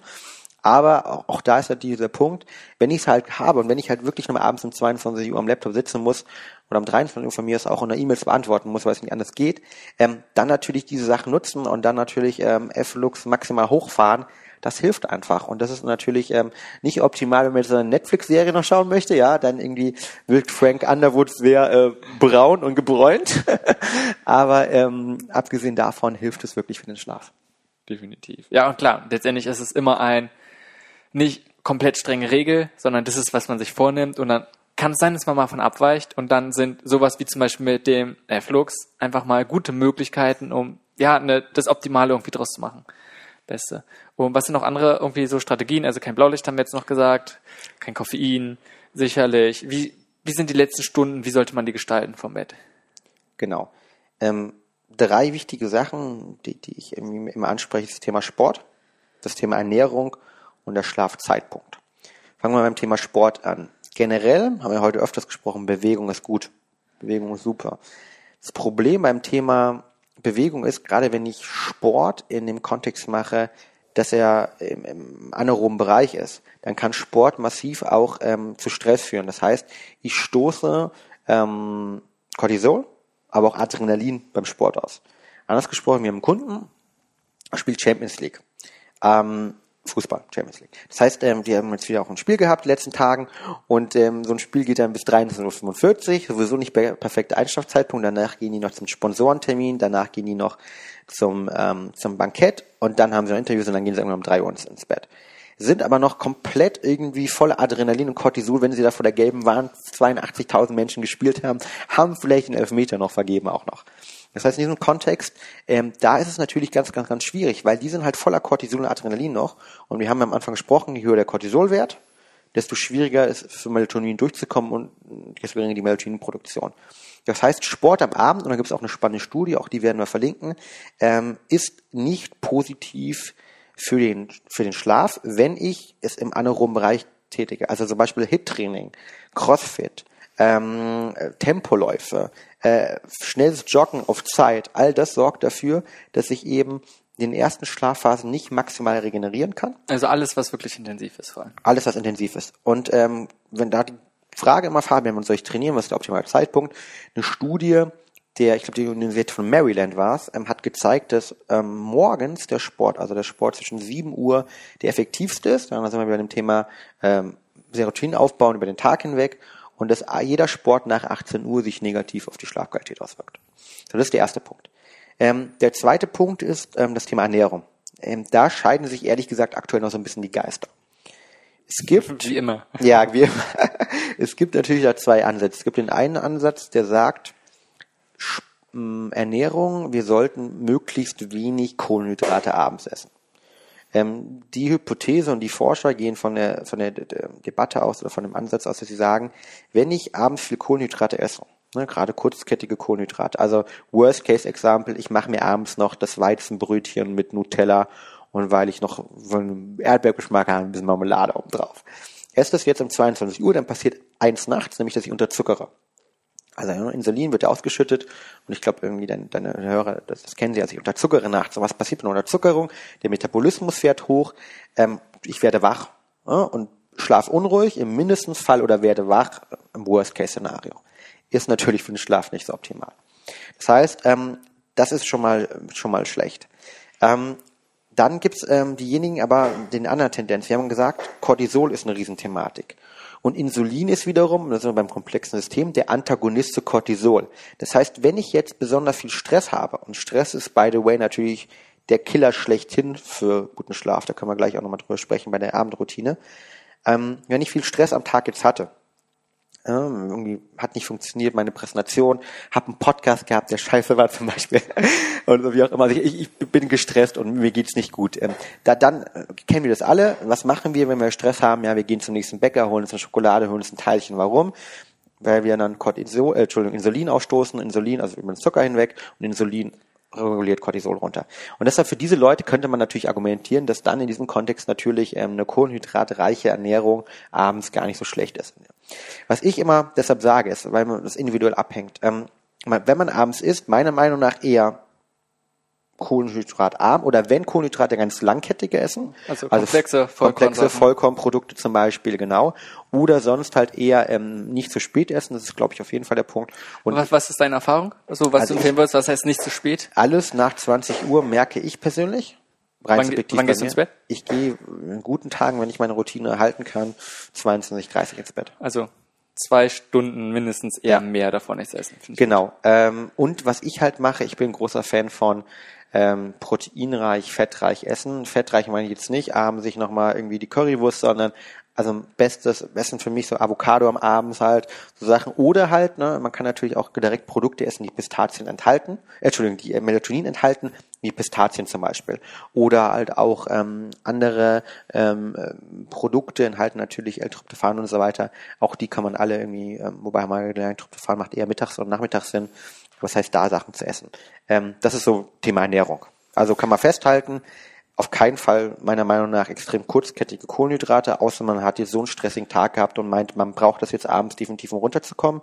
Ähm, Alkohol abends macht auch keinen Sinn. Können wir auch gerne noch genauer darauf eingehen. Ähm, wenn dann mindestens zweieinhalb, drei Stunden meiner Meinung nach rein subjektiv vorher nichts essen. Und ich finde die optimale Nahrung immer noch irgendwie eine äh, proteinreiche, kohlenhydratarme, wenn langkettige Kohlensachen ähm, mit Ich glaube, da muss gesagt, da macht, muss jeder drüber einfach mal Erfahrung machen. Ich glaube, jeder kennt es auch vielleicht, wenn man ganz, ganz viele Kohlenhydrate, gerade langkettige nimmt, wird man vielleicht auch müde. Was nicht unbedingt auch wieder heißt, dass man dann gute Schlafqualität hat, klar, aber einfach nur von der Tendenz. Ich habe mal gelesen, ich glaube, es war in How Not to Die von Michael Greger, ähm, dass Kiwis irgendeinen bestimmten Stoff enthalten sollen, die den Schlaf nochmal positiv beeinflussen. Weißt du? Echt? Puh. Wüsste okay. ich jetzt muss nicht. ich nochmal nachlesen, muss ja. ich mal gucken. Buch ist sowieso mega kannst gutes du, Kannst du mir dann am Zweifel auch gerne mal schicken mal. Ähm, Habe ich jetzt noch nicht äh, gehört. Wenn, kann ich mir vorstellen, meistens geht's immer über die Kaskade L-Tryptophan halt vorher oder halt Melatonin direkt halt. Und Melatonin erhalten vor allem Pistazien, Pilze, verschiedene Pilzarten enthalten Melatonin nach neuesten Forschung, ähm, Sauerkirschen, das sind so diejenigen, die direkt Melatonin enthalten. Okay, gut.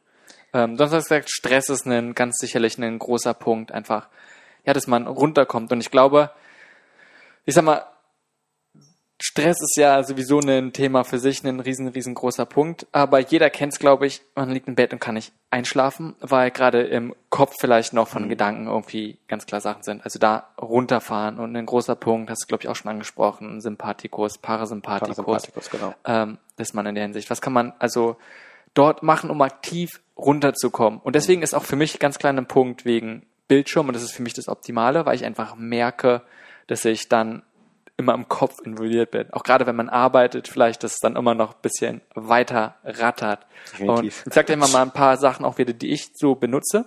Mhm. Und dann kannst du vielleicht einfach ergänzen, was du nimmst oder sonst wie.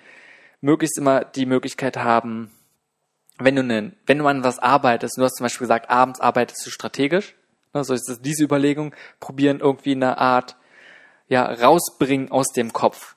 Es ist, ich bin ein ganz großer Fan davon, dass man sagt, man lässt das Unterbewusstsein abends weiterarbeiten über die Nacht, dann kann ganz, ganz viel passieren. Aber wenn du ein großes Problem hast, was dich beschäftigt, dann kannst du dich auch immer daran hindern, einzuschlafen. Also das mhm. vielleicht auch jetzt runterschreiben, Sachen, dass du nichts vergisst und so eine Sachen. Also dann vielleicht einfach Stift, Zettel nehmen, ähm, ist da ein ganz, ganz großer Punkt. Ansonsten einfach irgendwie körperlich runterkommen. Und da hilft mir vielleicht oft ein bisschen Bewegung, an die frische Luft rausgehen. Ähm, ein Buch lesen, was vielleicht auch wieder nicht ganz so mental anregend irgendwie ist, ist immer so ein oder oder ja, Stephen King Grund. vielleicht der Horror äh, auch ja, schwierig ja, aber da muss man mal ein bisschen gucken. Also in der Hinsicht. Darum, ich glaube, was gut sind irgendwie so Routinesachen wie sauber machen oder sowas. Äh, Sex am Abend ist ein riesengroßer Punkt. Habe ich schon mal unterbrechen? Habe ich neulich gelesen, äh, finde ich super spannend. Ähm, für den einen oder anderen da draußen auch ist es das Argument äh, für die nächste Woche schlechthin. Sex ähm, aktiviert den Parasympathikus und sorgt dafür, dass Cortisol, also nicht nur, dass es Spaß macht, Dopamin und so weiter ausgeschüttet wird, wo ich dann später ein bisschen müder werde, sondern es aktiviert auch den Parasympathikus und ich bin dadurch, ähm, kommt, hilft es mir, Cortisol abzubauen. Das heißt, am gestressten Tag wäre vielleicht eine Option.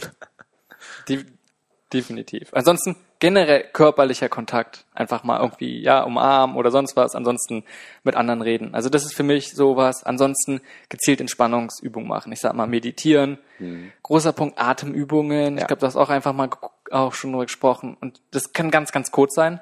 Denn man sagt einfach tief ein, tief ausatmen. Ich sag mal im Yoga, Pranayama gibt's ganz, ganz viele Sachen, wo ich ein bisschen was probiert habe, gute Erfahrungen gemacht habe. Ich glaube, das ist ein großer Punkt.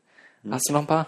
Ähm, also ich kann auch von einer persönlichen Routine sprechen. Äh, Meditation ist super. Also alles das, was dem Parasympathikus, also wir haben ja dann zwei Arten des Nervensystems. Ähm, einmal ist es das derjenige für die Aktivitäten, also für die Performance zuständig ist, andere für die Regeneration, das ist ein Parasympathikus. Und den muss ich aktivieren. Das heißt, wenn ich den aktiviere, dann sorge ich nämlich dafür, dass zum Beispiel Cortisol, ja, das bei einer Dauerstressthematik ausgestoßen äh, wird, reduziert wird und irgendwann auch abgebaut werden kann. Weil irgendwann am, am Ende des Tages Cortisol ist immer gut, hilft mir, haben wir auch heute ja gelernt, damit ich Gas geben kann, damit ich leistungsstark bin, aber am Ende muss es auch abgebaut werden. Und das will man schaffen. Und da sind zum Beispiel Meditation wunderbar. Ähm, es kann über die, die Atemtechnik kommen, also generell erstmal deutlich länger ausatmen. Also so eine typische Atemrhythmus ist da vier, zwei, sechs, vier Sekunden ein, zwei Sekunden kurz halten, sechs Sekunden ausatmen. Das heißt, dieses längere Ausatmen aktiviert den Parasympathikus. Und auch für das Einschlafen gibt es wieder verschiedene Atemtechniken, ähm, die können wir auch gerne mal verlinken, die ähm, sozusagen immer wieder den Parasympathikus aktivieren sollen und die helfen, dadurch schneller zur Ruhe zu kommen. Ähm, das ist, glaube ich, eine Thematik. Ähm, wie man diesen aktiviert, und das ist wieder das Spannende, wie du schon richtig gesagt hast, ist ja für jeden selbst überlassen. Halt, der eine macht es durch ein gutes Buch, der andere macht es durch autogenes Training, dann der vierte macht es Yoga, der fünfte durch Meditation. Ich persönlich habe für mich gemerkt, dass Atemübungen, einfach mal simpel ausatmen, ähm, zusammen mit ähm, gedimmtem Licht auch mal eine Abendroutine zu entwickeln, ähm, die vielleicht auch nicht perfekt ist. Zum Beispiel meine Abendroutine, ich trinke gerne mal irgendwie ein Glas Rotwein. Alkohol ist eher gesagt für den Schlaf nicht so perfekt. Ähm, aber auch da wieder, für mich überwiegen ganz klar die positiven Aspekte des Runterkommens. Das ist für mich ein Ritual. Ähm, man lässt die Gedanken ein bisschen fliegen, sind auf dem Balkon bei einer lauen Sommernacht. All das sorgt dafür, dass ich dann runterkomme und sozusagen ähm, den, den, den Entspannungsteil meines Nervensystems aktivieren kann, sodass ich dann auch gut einschlafen kann. Und ich glaube, da ist wieder wichtig, jeder muss dasselbe finden, probiert die Sachen aus ähm, für die Meditation. Ich war fairerweise ein großer Skeptiker dem gegenüber, weil ich Meditation für mich immer sehr mit verschiedenen, ähm, ich sage mal, fast religiösen Tendenzen verbunden war. Ähm, es gibt ja mittlerweile Apps, die es komplett nur auf, darauf fokussieren.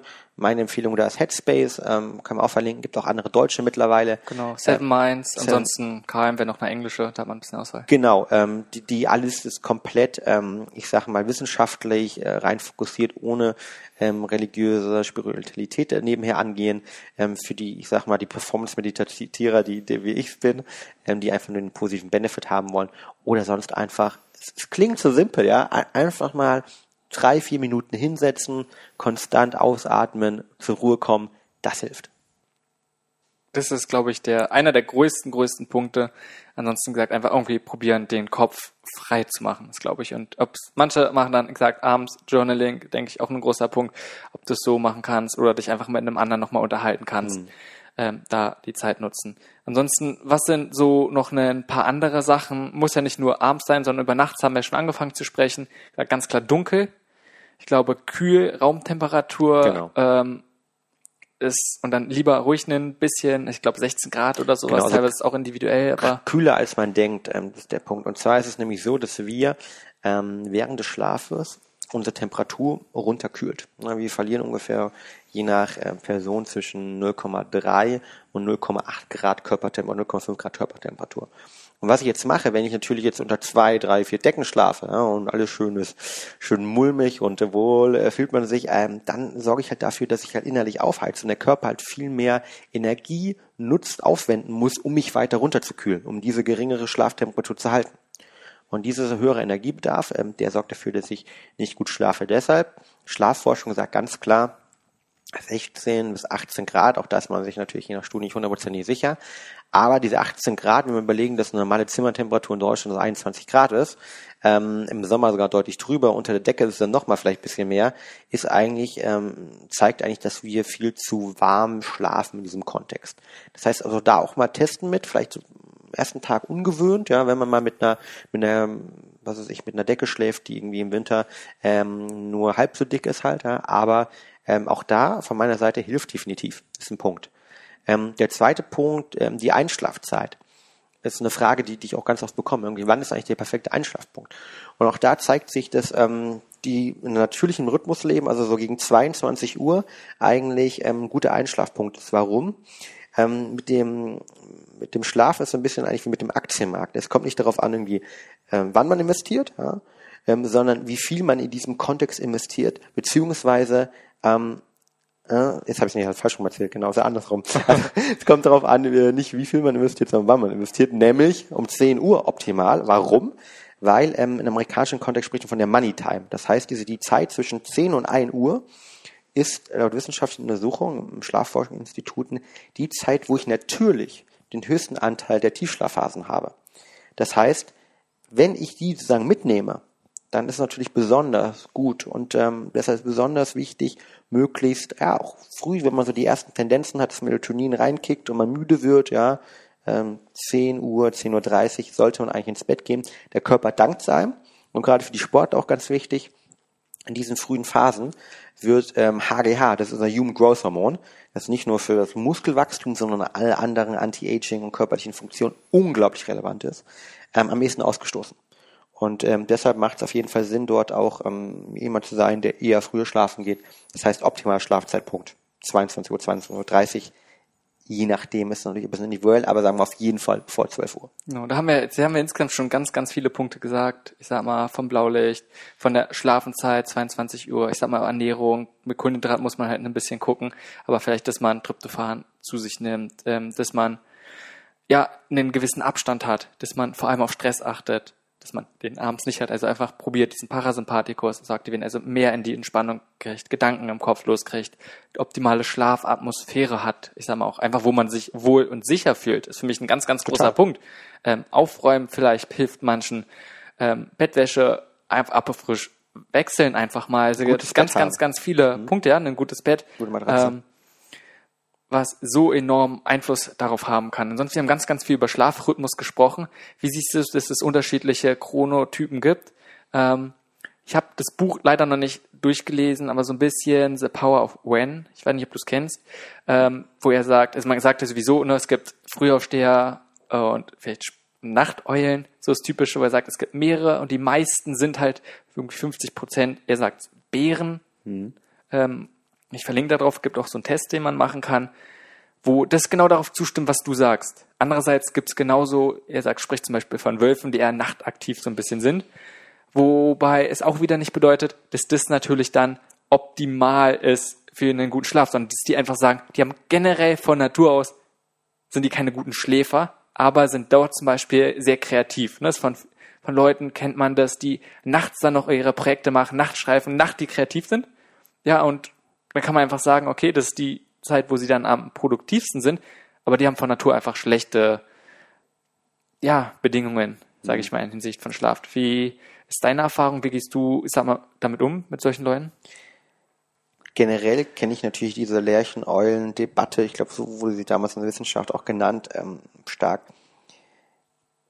Es, es gibt da einige wissenschaftliche Publikationen zu und es gibt natürlich auch viele Menschen, die darauf berufen und sagen, ja, pass mal auf, eigentlich, ich bin ein nachtaktiver Mensch und dieses Frühschlafen gehen macht für mich keinen Sinn und äh, ich nehme gerne der Melatonin-Produkt Fabian abends, um dann wieder irgendwie einzuschlafen, aber eigentlich ähm, hilft mir das nachts besonders gut. So. Ähm, es gibt aber auch äh, gerade in den USA gerade eine, eine Gegentendenz eigentlich. Und vielleicht kann ich es auch mal kurz erklären. Und, und die besagt, das ist eigentlich Schwachsinn. So. Warum? Wir waren am Anfang bei unserem natürlichen hormonellen Kreislauf. Cortisol, Melatonin, ne, als simpel, äh, gesprochen. Äh, Tag-Nacht-Rhythmus. Und was halt passiert bei den Leuten, die halt nachts sehr nachtaktiv sind, ist eigentlich, dass man dort festgestellt hat, dass diese einen umgekehrten Rhythmus haben. Das heißt, dass bei denen es so ist, dass sie nachts einen hohen Cortisolaktivität haben, mit geringen Melatonin, Melatonin äh, vorhanden ist und dass sie deshalb erst deutlich, deutlich später ins Bett kommen und dann morgens aber sozusagen, und haben also einen deutlich höheren Cortisolspiegel als die normalen Menschen, können dann demzufolge, weil Melatoninspiegel auch inhibitiert wird, nachts auch oft mal nicht so gut schlafen und haben morgens aber eine Cortisolarmut. Das heißt, wenn morgens, wenn wir normal bei normalen Leuten, die ging, wie gesagt, um neun Uhr würde Cortisol pieken würde, ähm, ist bei denen Cortisol um neun Uhr flat. Das heißt, die kommen morgens sehr schlecht raus. So. Und dann über den Tag verteilt fängt Cortisol langsam an, ne, bei denen aufzumachen und piekt dann erst wieder gegen abends. So. Das erklärt zumindestens mal diese Hypothese, dass sie nachts aktiver sind, dass sie zum Beispiel sehr gut gegen 22 Uhr normal, wo eigentlich Cortisol sehr, sehr low sein sollte, also sehr gering sein sollte, sie dann Cortisol-Peak haben, dass sie dort gut arbeiten können, dass sie dort aktiv sind, dass sie dort auch leistungsstark sind. Ähm, es erklärt aber auch, warum sie nachts dann tendenziell vielleicht nicht optimal schlafen und morgens sehr wenig aus den Fehlern kommen, sodass dieses typische Argument ist, morgens hier vom Kollegen, ah du, also ich bin kein Morgenmensch, du, diese Meetings um neun Uhr, puh, schwer Fabian, ja. Ähm, wenn man das Ganze mal weiterspinnt, ist es eigentlich ein Teufelskreislauf, der auch Grund, wenn man dann weiterhin so schläft und eben nicht irgendwie es schafft, dass man die Melatonin- und die Cortisolproduktion natürliches Gleichgewicht reinbringt, immer wieder weitergeht halt, ja? dass die Leute morgens geringen Cortisolspiegel haben, sich nicht wach sind, abends aktiv sind, dann besonders nicht gut erholen.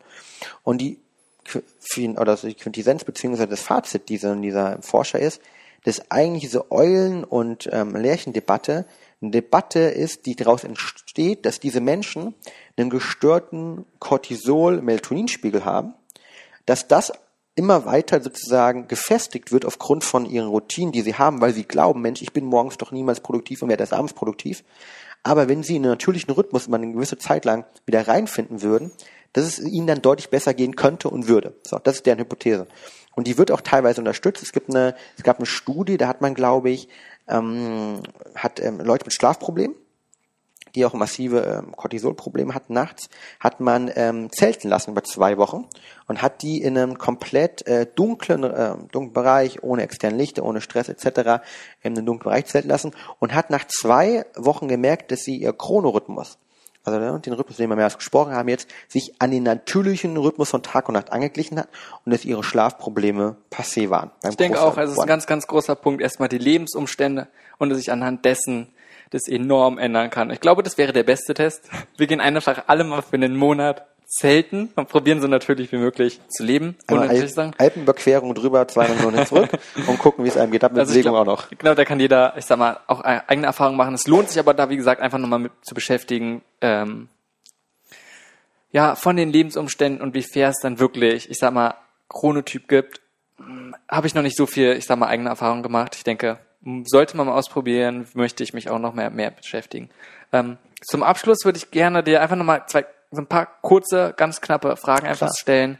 Ähm, als erstes, falls sich jetzt jemand, wir haben jetzt viel darüber gesprochen, mit vielen Sachen, aber noch weiter mit beschäftigen möchte und vor allem sagen möchte, jemand ist gezwungen, dass er sich selbst damit noch beibringt. Ähm, hast du noch mehr Quellen oder einfach Ressourcen, kann Buch sein, kann Internetseiten sein, zum Thema Biohacking? Zum Thema Schlaf kann ich ein paar Sachen empfehlen, gerade Bücher. Ähm, vielleicht hast du eine besondere gute Quelle, aber gerade zum Thema Biohacking, wenn jemand sagt, so allgemein mit dem Thema, was sind gute Quellen? Ähm, klar, also als erstes natürlich ähm, ein bisschen Eigenwerbung muss sein. Ähm, auf unserer Webseite www.brain-effekt.com ähm, da haben wir einen ganz spannenden Magazinbereich ähm, mit über 150 Artikeln rund um das Thema mentale Leistungsoptimierung, von einem Schlafguide über einen Ernährungsguide, über alle Thematiken. Da findet ihr alles kostenlos. Ähm, und äh, wir geben das auch weiterhin kostenlos raus, haben auch dort, äh, dort Videos äh, zu allen Thematiken, ähm, auch ähm, Podcast-Aufnahmen, externe Leute, aber auch intern von uns ähm, zu allen Bereichen. Also da findet ihr auf jeden Fall viel rund um das Thema Schlaf, Antistress, Konzentrationsverbesserung und natürlich auch für die Fälle, wenn es halt mal wirklich ein Melatonin-Problem gibt, ähm, haben wir darüber gesprochen, kann man auch supplementieren, haben wir auch natürlich ein Produkt auf unserer Webseite. Äh, zweiter Punkt, den ich empfehlen kann, sind natürlich Bücher in diesem Kontext.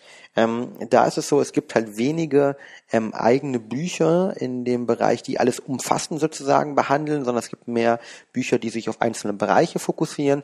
Ähm, die umfassenderen Bücher, wenn man einen guten Start haben will, so im amerikanischen Umfeld natürlich alles von dem Dave Asprey, also dem Bulletproof Gründer, der ja auch um, ähm, so ein bisschen die Biohacking-Bewegung in der USA zumindest mal in den, in den Mainstream gehoben hat, würde ich sagen.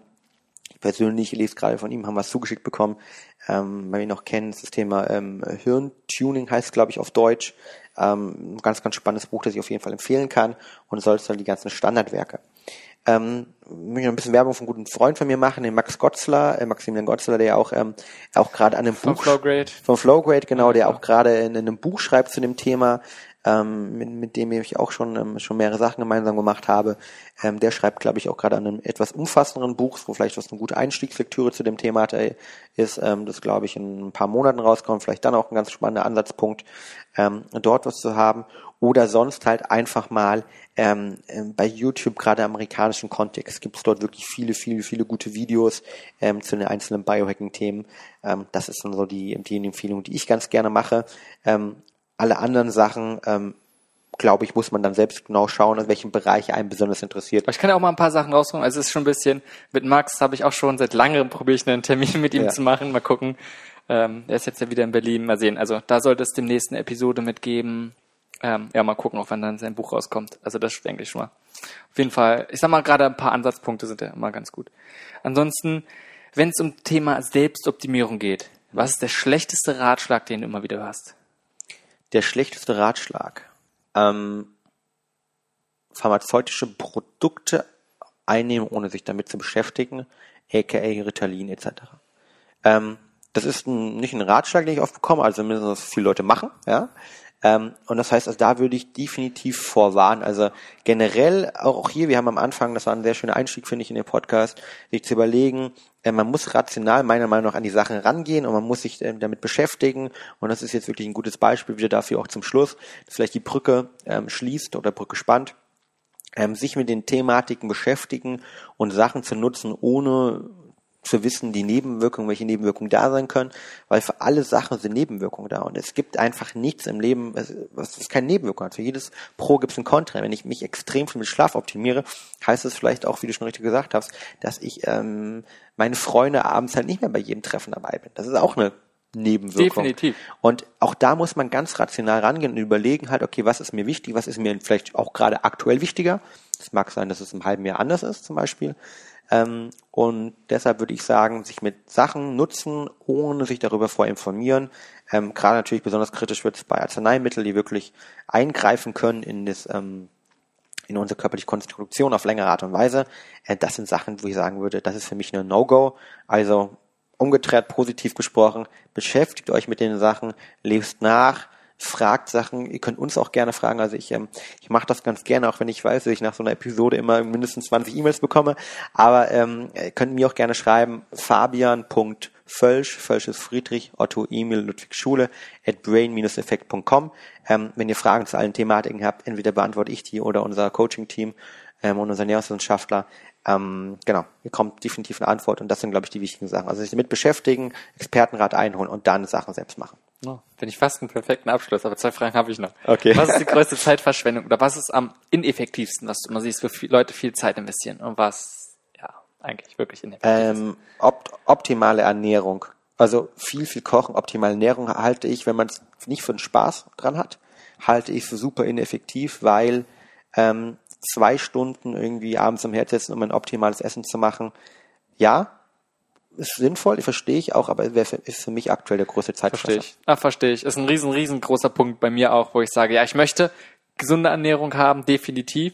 Aber es gibt ganz viele Möglichkeiten, es auch schnell zu machen und man muss dafür nicht zwei Stunden kochen. Definitiv. Ähm, Dafür haben wir dann Produkte. was, wenn ihr jemand nur, sind wir von, zeiteffektiv, 30 Minuten pro Tag Zeit hätte zur Selbstoptimierung, worauf sollte er sich deiner Meinung nach konzentrieren? Muss nicht jeden Tag das gleiche sein, aber so einfach nur ungefähr, nicht ganz genau, aber als Orientierung, worauf sollte man sich konzentrieren? Auf vielleicht die drei Thematiken, die wir heute besprochen haben. Ähm, Schlaf, ne? jeden, jeden Tag eine Sache vornehmen beim Thema Schlaf, über zwei, drei Tage hinweg. Ähm, das Runterkommen, ne? also irgendwie Antistress, Parasympathikus aktivieren durch Meditation und durch andere Thematiken. Und die letzten zehn Minuten ähm, dann ähm, würde ich sagen definitiv reinlesen reinlesen in die, in die Thematiken, sich damit beschäftigen, sich zu überlegen, was ich, was man persönlich haben möchte. Ich glaube, das sind die wichtigsten Thematiken. Oh. Super, cool. Du, vielen, vielen Dank. Ähm, ich glaube, wir haben mega viel abgedeckt und ich hoffe, dass vor allem das Thema Selbstoptimierung, Biohacking so als Ganzes für viele Leute so ein bisschen greifbarer geworden ist, nicht ganz so abschreckend, weil viele sind so ein bisschen in der Schiene, sind vielleicht so drinne und sind dafür affin, aber Leute, die es gar nicht sind, die sind da oft vielleicht so abgeschreckt, aber es geht, es ist was völlig Natürliches vom Ansatz her und ganz klar was Erstrebenswertes. Und gesagt, ich denke, dass jeder viel davon umsetzen kann und es einfach auch sollte für sich selbst. Also vielen, vielen Dank dafür. Gerne hat mir Spaß gemacht und äh, wie gesagt, Angebot steht.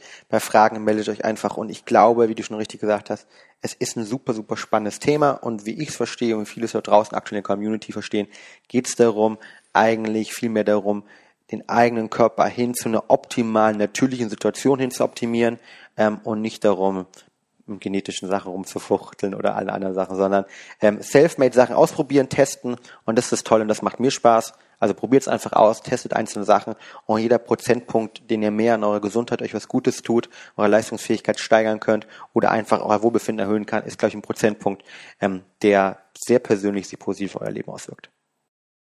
Das war eine weitere Episode vom Simon McSchubert Podcast. Ich hoffe, dir hat die Episode gefallen und du kannst einiges davon mitnehmen. Wie immer findest du in den Shownotes Informationen und Links zu vielen der besprochenen Dingen. Alle Shownotes findest du unter www.simonmcschubert.de slash podcast. Wenn dir gefällt, was ich hier mache, würde ich mich freuen, wenn du die Episode mit deinen Freunden teilst. Außerdem hilft mir jede weitere Bewertung bei iTunes, neue und interessante Gäste in den Podcast zu holen. Daher würde ich mich freuen, wenn du dir kurz die Zeit nimmst und meinen Podcast bei iTunes bewertest. Danke fürs Einschalten und bis zur nächsten Episode.